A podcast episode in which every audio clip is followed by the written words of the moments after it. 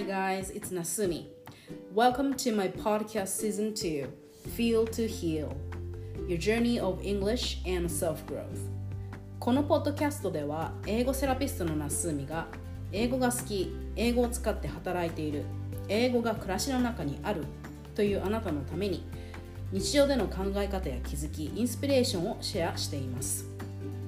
セラピーとしての英語自己理解自己表現をするツールとしての英語そしてそこからの心の解放心をオープンにして今より視野を広げて自分らしいライフを作れるチョイスを選べるあなたを応援しています。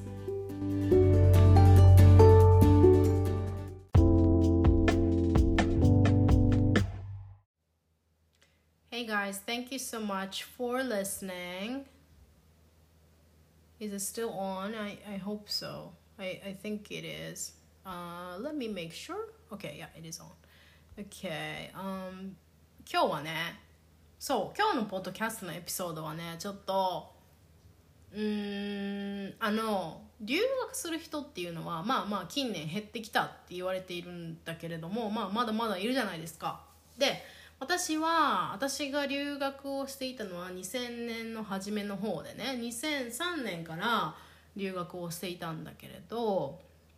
でねよくよく考えてみるとそれから私4年生の大学アメリカに留学をして4年生の大学に入学をしてでそれ4年かけて卒業したんだけどよくよく考えると卒業してからもうねもうね15年以上経ってるんですよね。なんかもう本当に昨日のことのように思い出せるのにそんな年月が経ったんだと思うとなんかもう本当本当なんかもう信じられないよね。ででねこんそのみんな留学って憧れもあるじゃない？憧れ私はすごい憧れていったいったし今でも留学に憧れてる若い人たちっていうのもいると思うんだけどでね留学をした後ってなんかどんなストーリーがあるんだろうみたいなってちょっと考えたことないですか？なんか私結局留学はこう憧れてできて帰ってやってきたけどなんかみんみんななんかその留学経験をこう持っていながらどうやって生きていってるんだろうみたいなところがこうすごいこう気になるというかどんなことをそれぞれにしてるんだろうみたいななんかこう人生のいその一時期ね一時期一って一時期だよね。そのそういう時期。2003年から7年ぐらいの間にそのもうたまたま行った留学先でたまたま会ったような出会ったような日本人っていうのがやっぱり何人か私の中にもいてあのその人たちがその、まあ、一緒の時間一緒の時代ね一緒のそういうあのアメリカのとある大学っていうのでこう一緒の時間を共にした仲間っていうのですごい仲間意識はあるんだけどでその人たちがじゃあ卒業して散らばっていって、まあ、帰国したりとかアメリカに残ったりとか、まあ、違う国に行った人もいるしなんかそういうなんか経験を引っ提げてみんなどういう人生を結局15年経った今どう歩いてるんだろうっていうのにねこの間ちょっとすごいこう考えてみたことがあって。でというのはそのきっかけっていうのがあのその留学仲間の中でもえー、っと私特にこう仲が良かった子がいたんだけど、まあ、私ね基本的に日本人とはあまりつるまなかったのよ。やっぱり英語がすごい好きで英語にハマってたからあのやっぱどうしても日本人というと日本語になってしまうからあの避けがちではあったんだけどでもねでもかとはいえね3年生4年生ってなんかやっぱ最後の方になってくると私もなんかそこまで英語にガツガツしなくてももう普通に生活できるぐらいには喋れていたからあの、まあ、日本語をしゃべ日本人の友達もいたんだよね。何人かはいて。であのその中でもすごい好きだった子が好きだったってまあ女子なんだけどあのいいてあのその子とねこの間ねあの再会するあのしたんですよ。日本まあその子ももう帰国しているからあのそうなのよ。で再会をしたんだよね。であのでキャッチアップをまあしてたんだけどまあでもね彼女もね彼女はね留学をしていたあの当時からすごく英語がうまかったんですよ。やっぱりね留学先に行ってもその日本人の中でもその英語のね能力っていうのがやっぱり一目瞭然で分かるというかまあ毎日英語を喋ってるわけじゃないやっぱり。その日本にいながら英語を勉強してる人の中では日本人の前では恥ずかしくてもう自意識過剰になりすぎて英語を喋れないっていうような課題を抱えている人もいると思うんだけどでももうアメリカで留学をしているともうなんか仕方ないというかさなんかだってそのカフェでじゃああのお話ししようってなったとしてもやっぱりカフェで注文するのが英語だったりするからやっぱお互いの英語能力っていうのがすごいもうもうなんていうの透明トランスペアンな感じで分かるわけよね。でその中でもやっぱりこう上手い子っていうのと下手な子みたいなのがいるわけですよ。であのまあそのそれはねあの在米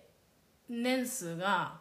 長ければやっぱり長いほどうまい傾向はあったし短いやっぱりねその短期間留学で来てる子たちもいるから、まあ、そういう子たちは本当に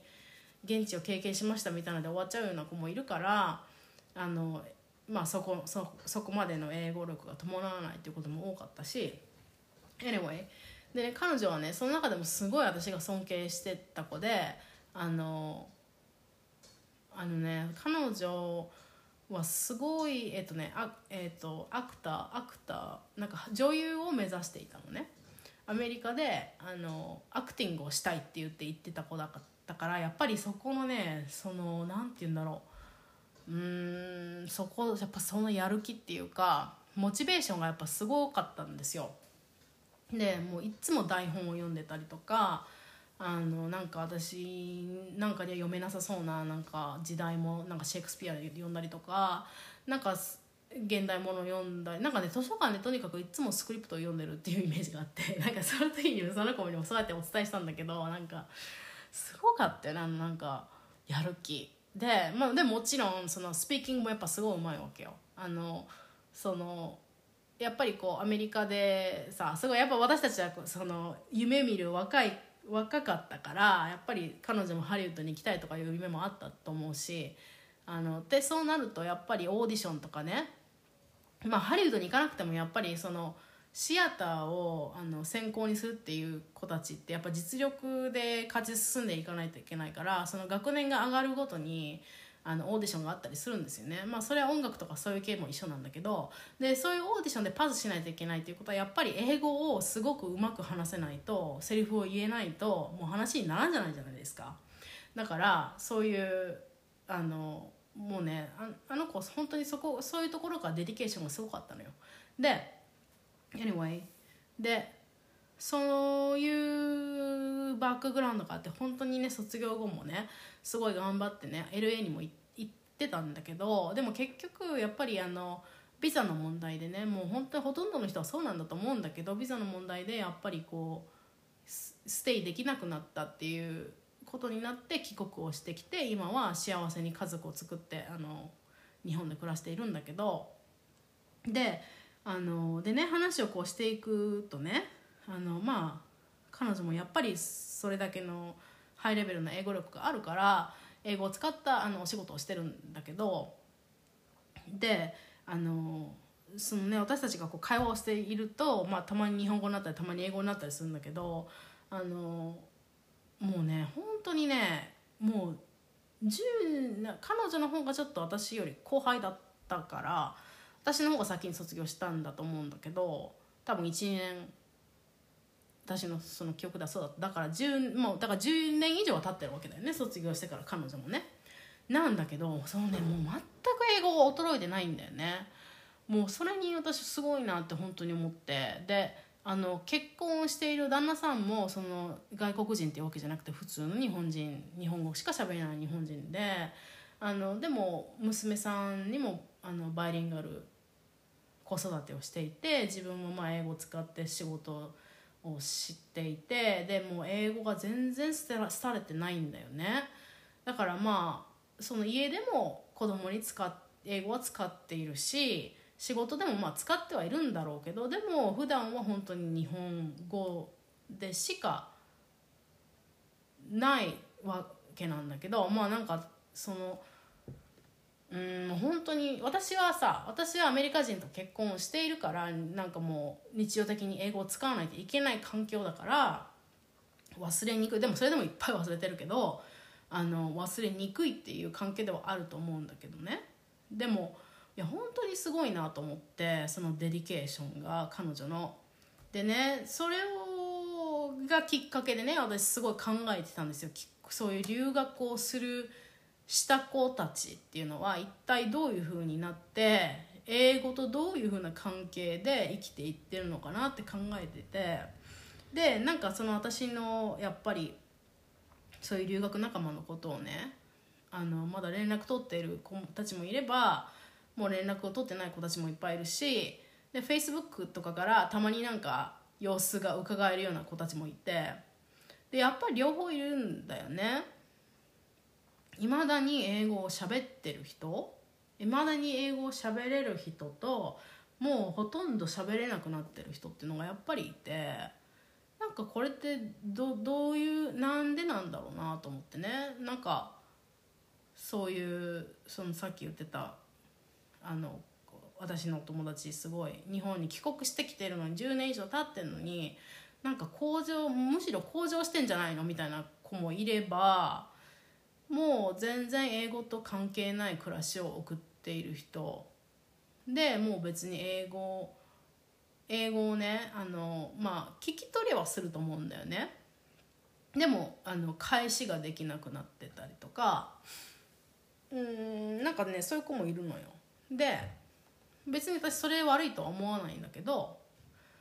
でもなんなんこのなんでこういう違いが現れるんだろうと思ってなんかみんなやっぱりね違うんだよね。その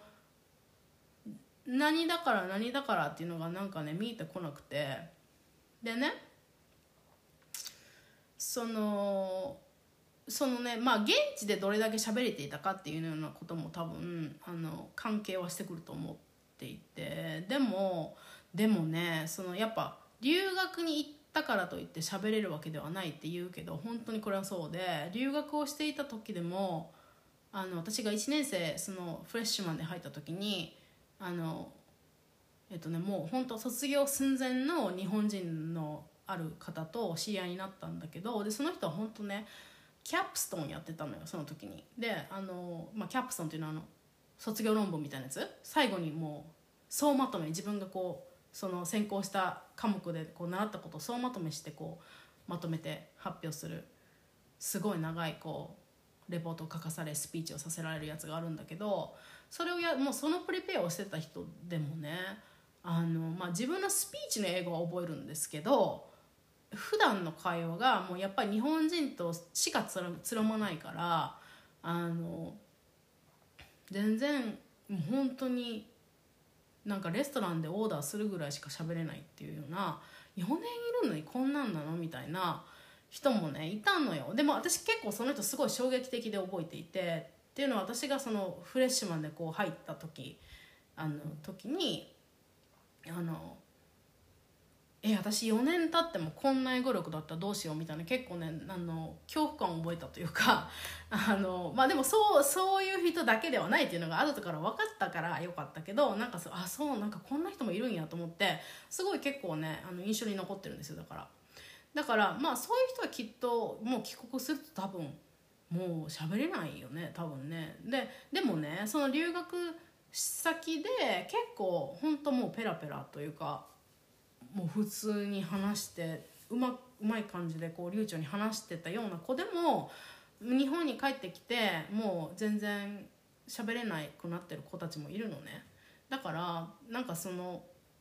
違いが何だろうと思ってよくやっぱりちょっと観察をしてみる 観察好きなんだけど観察をしてみるとうん多分私が思うに結論としてはもう本人の意思なんだなとしか言いようがない。なんかだからさっき冒頭で話したようなすごいもう最初から英語へのデディケーションが違うあの友達。なんかその子は多分英語は本当に好きなんだと思うんだよね。英語がすっごい本当に好きでやっぱ本人の意思で英語と一緒にずっといたいって思ってると思うし英語のプライオリティっていうのが多分人生の中ですごく高いんですよ。ででしかもその続けられる環境というかタイなんだろう縁というかねそれこそ英語との縁というかあのそういうのがうまくこう運んできたんだと思うんだよね。まあそれもあると思う。そういう環境の要因みたいなのもあると思うんだけどでもうで方やもう喋れなくなってるっていうような子たちを見てみる考えてみるとうんとね多分英語のプライオリティがそこまで高くない。だから要は本人の意思でもう英語はそこまで重要じゃないっていうふうに理解をしてその留学してた時は重要だったかもしれないけどもうもうその後の人生でそこまで重要じゃない？うんというかもうそのまあ就職日本に帰ってきて日本の企業に就職しなきゃいけない。もう食べるために働かないとやっぱいけないから日本でそういうふうに働いてでもしくは and or、うん、結婚したりして子供ができたってななったらやっぱりその英語云々じゃなくてやっぱね家族をサポートして男性だったらそう思う人が多いと思うしそのやっぱ赤ちゃんとかできたら男性でも女性でもやっぱり何も英語なだかなんだかじゃなくて何をともあれ赤ちゃん先ってなると思うだからプライオリティが下がってだんだん下がってくると思うんですよね。だからでそそこからまあそうやってダーンってこう、まあ、英語のプライオリティが下がったとしてもそれをまた上に上げるかどうかっていうのは、まあ、本人の意思なんですよね要は。だからそこでも続けたいと思う人は多分続けると思うしもういいかなって思ったらもう続けない。でそれもまあオプションのオプションだよね。その人の人生だから。何がその人の人生で重要かっていうところなんだともう本人が決めていいんだと思うんですよね。だから要はやっぱり英会話力っていうのは条件で決まらないっていうのがもう本当鉄則なんだなって私の中ではあの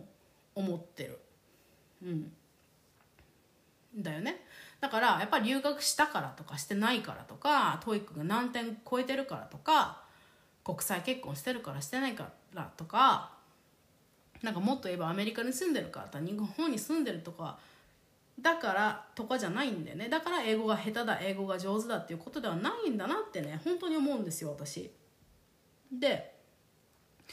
そのねあの私アメリカでいた時にやっぱりね本当にねいろんな人を見たんですよいろんな日本人と彼らの英語との付き合い方っていうバリエーションをいろいろ見せてもらって本当にありがたい今思えばねすごいありがたい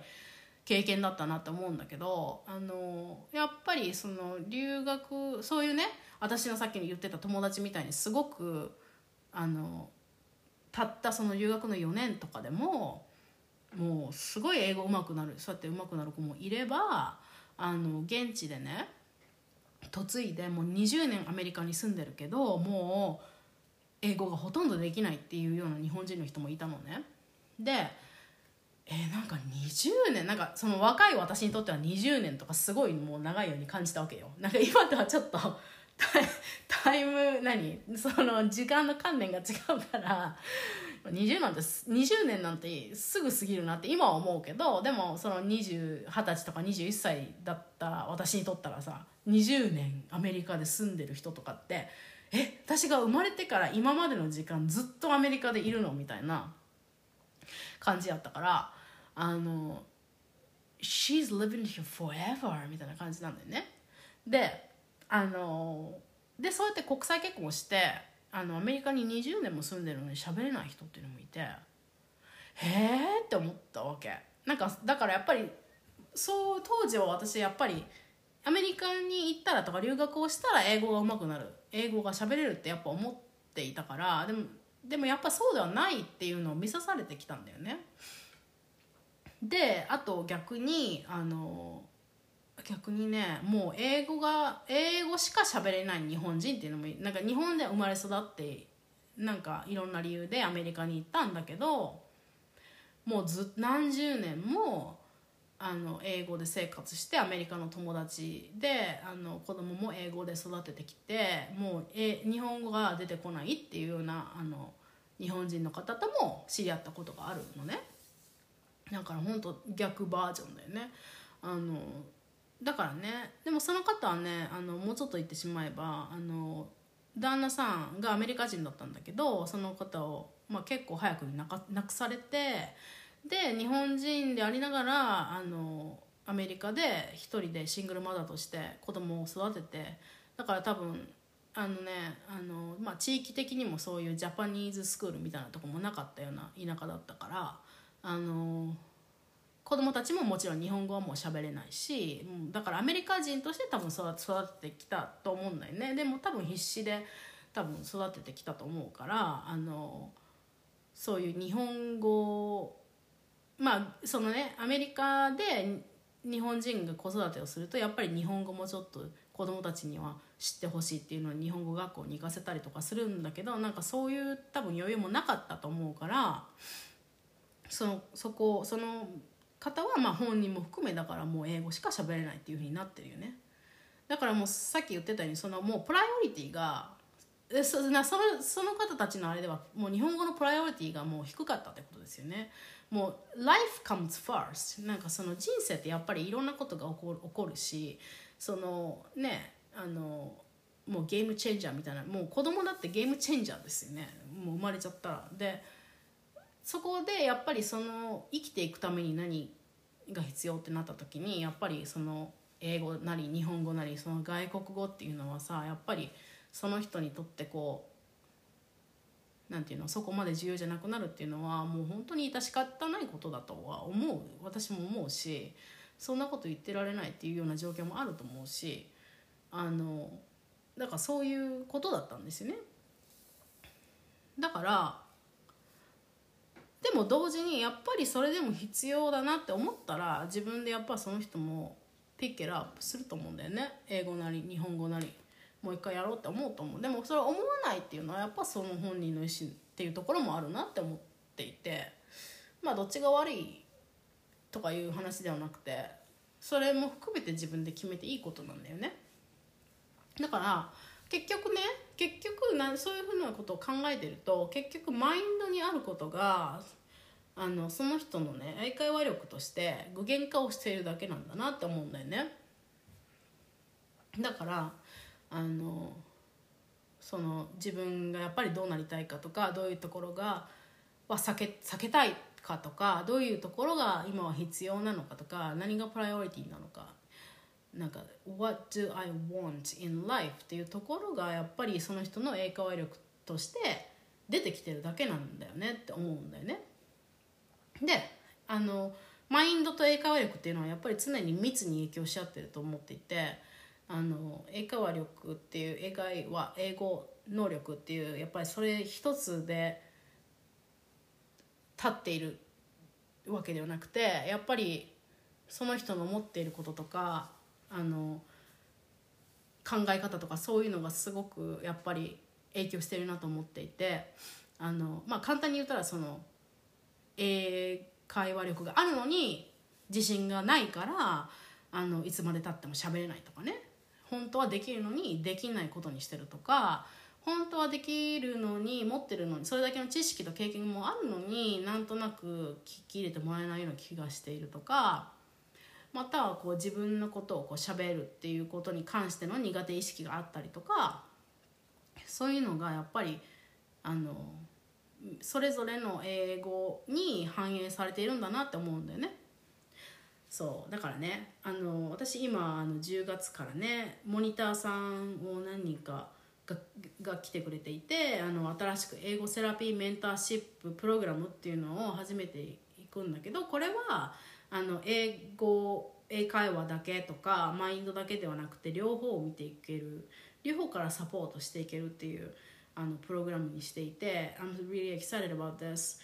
あの前は英会話コーチングだけっていうのででライフコーチングだけっていうののオファーをさせてもらってたんだけど今は両方あのちょっと混ぜ合わせてねやっぱ一個一個その単独で英語っていうもうのも見ていけないなと思って。あのそうだから、まあ、英語っていうのをきっかけにしてあのなんていうの？英語でこう自分を表現したりとかもしくは英語で内観のセルフワークをしたりとかまあそういうのじゃなくてもただ英語日記を多分書いたりしてそこからなんかこう自分の得意とか苦手意識とかを見つけたりしてあの両方のねそういう英会話っていうのとその人自身っていうの総合作用を狙ってこう何て言うのワークしていこうかなって思っています。はい。だから両方向上ね両方自己成長もそうだし英語自分の英会力も向上成長させていきたい方にはあの一石二鳥のあのプログラムではあるんだけれどね。なんかやっぱねそういうの大事よねって思う。だからその条件やっぱりさこう一般的に言ってみんな英語っていうとこういう学習勉強をしてこういうハードルを超えてこういう点数を超えてできれば留学してみたいなことを考えるかもしれないけどなんかねそういう条件とかではないんだよね。だから結局そのハピネスその人の幸せは何か何をしたら幸せなのかっていうのを考えるのと一緒でね。結婚したら必ずしもハッピーになれるかっていうとそれはまあ人によっても違うじゃない。やっぱりいいところに就職していい大学に行って結婚して子供ができてっていうそういう条件でハピネスって決まらないけどやっぱり英語も一緒でなんか英語を話すとか学ぶとかそれを超えたところになんで英語があなたの人生にとって大事なのかプライオリティであってハピネスをあのクリエイトしてくれるものなのかっていうとこから考えないと結局続かないしやっぱり私のその留学してた友達みたいにもうなんかなんていうの？英語が消えてっちゃう？こう人生から消えていっちゃうってこともあるからまあそれそれそれでいいんだけどそれで本人がそれでいいんだったら全然いいんだけどあのだからねそういうところから見つめていきたいなって思う人はあの多分多分そういうところがあるからこのポッドキャストも聞いてくれてると思うんだよね結局。私のその発信とかを見てくれてる人はそういう方が多いからそのただ英語学習やってるってだけじゃなくてやっぱりそういうところ本質的なところというかあの本当のところ自分の人生内観なんかちょっとそういうところが好きな人も多い。好きな好きだったりとか興味持ってる方も多いからあのそうそう。だからね英語っていうのは本当にまあいいきっかけになるっていうのは間違いなくてその人がにの人生の中でねななんで英語なのかとかななんで英語で表現していくとちょすごい楽しいのかとかねなんかいろんなまあいろんな角度から切り入れることはできるんだけど anyways でなんかそういうね英語セラピーのねメンターシップとか気になるなっていう方がいたら是非 LINE の方とかからメッセージいただければあのそれから私がナビゲートしますのであのぜひメッセージください。はい。以上。今日はねそういうお話をちょっとしたかったのでなんか何をしたから喋れる喋れないね。留学しても喋れない人は喋れないし条件では決まらないんだよっていうお話をしたかったのでどうもお付き合いありがとうございました。Thank you so much for listening and I hope you have a wonderful day.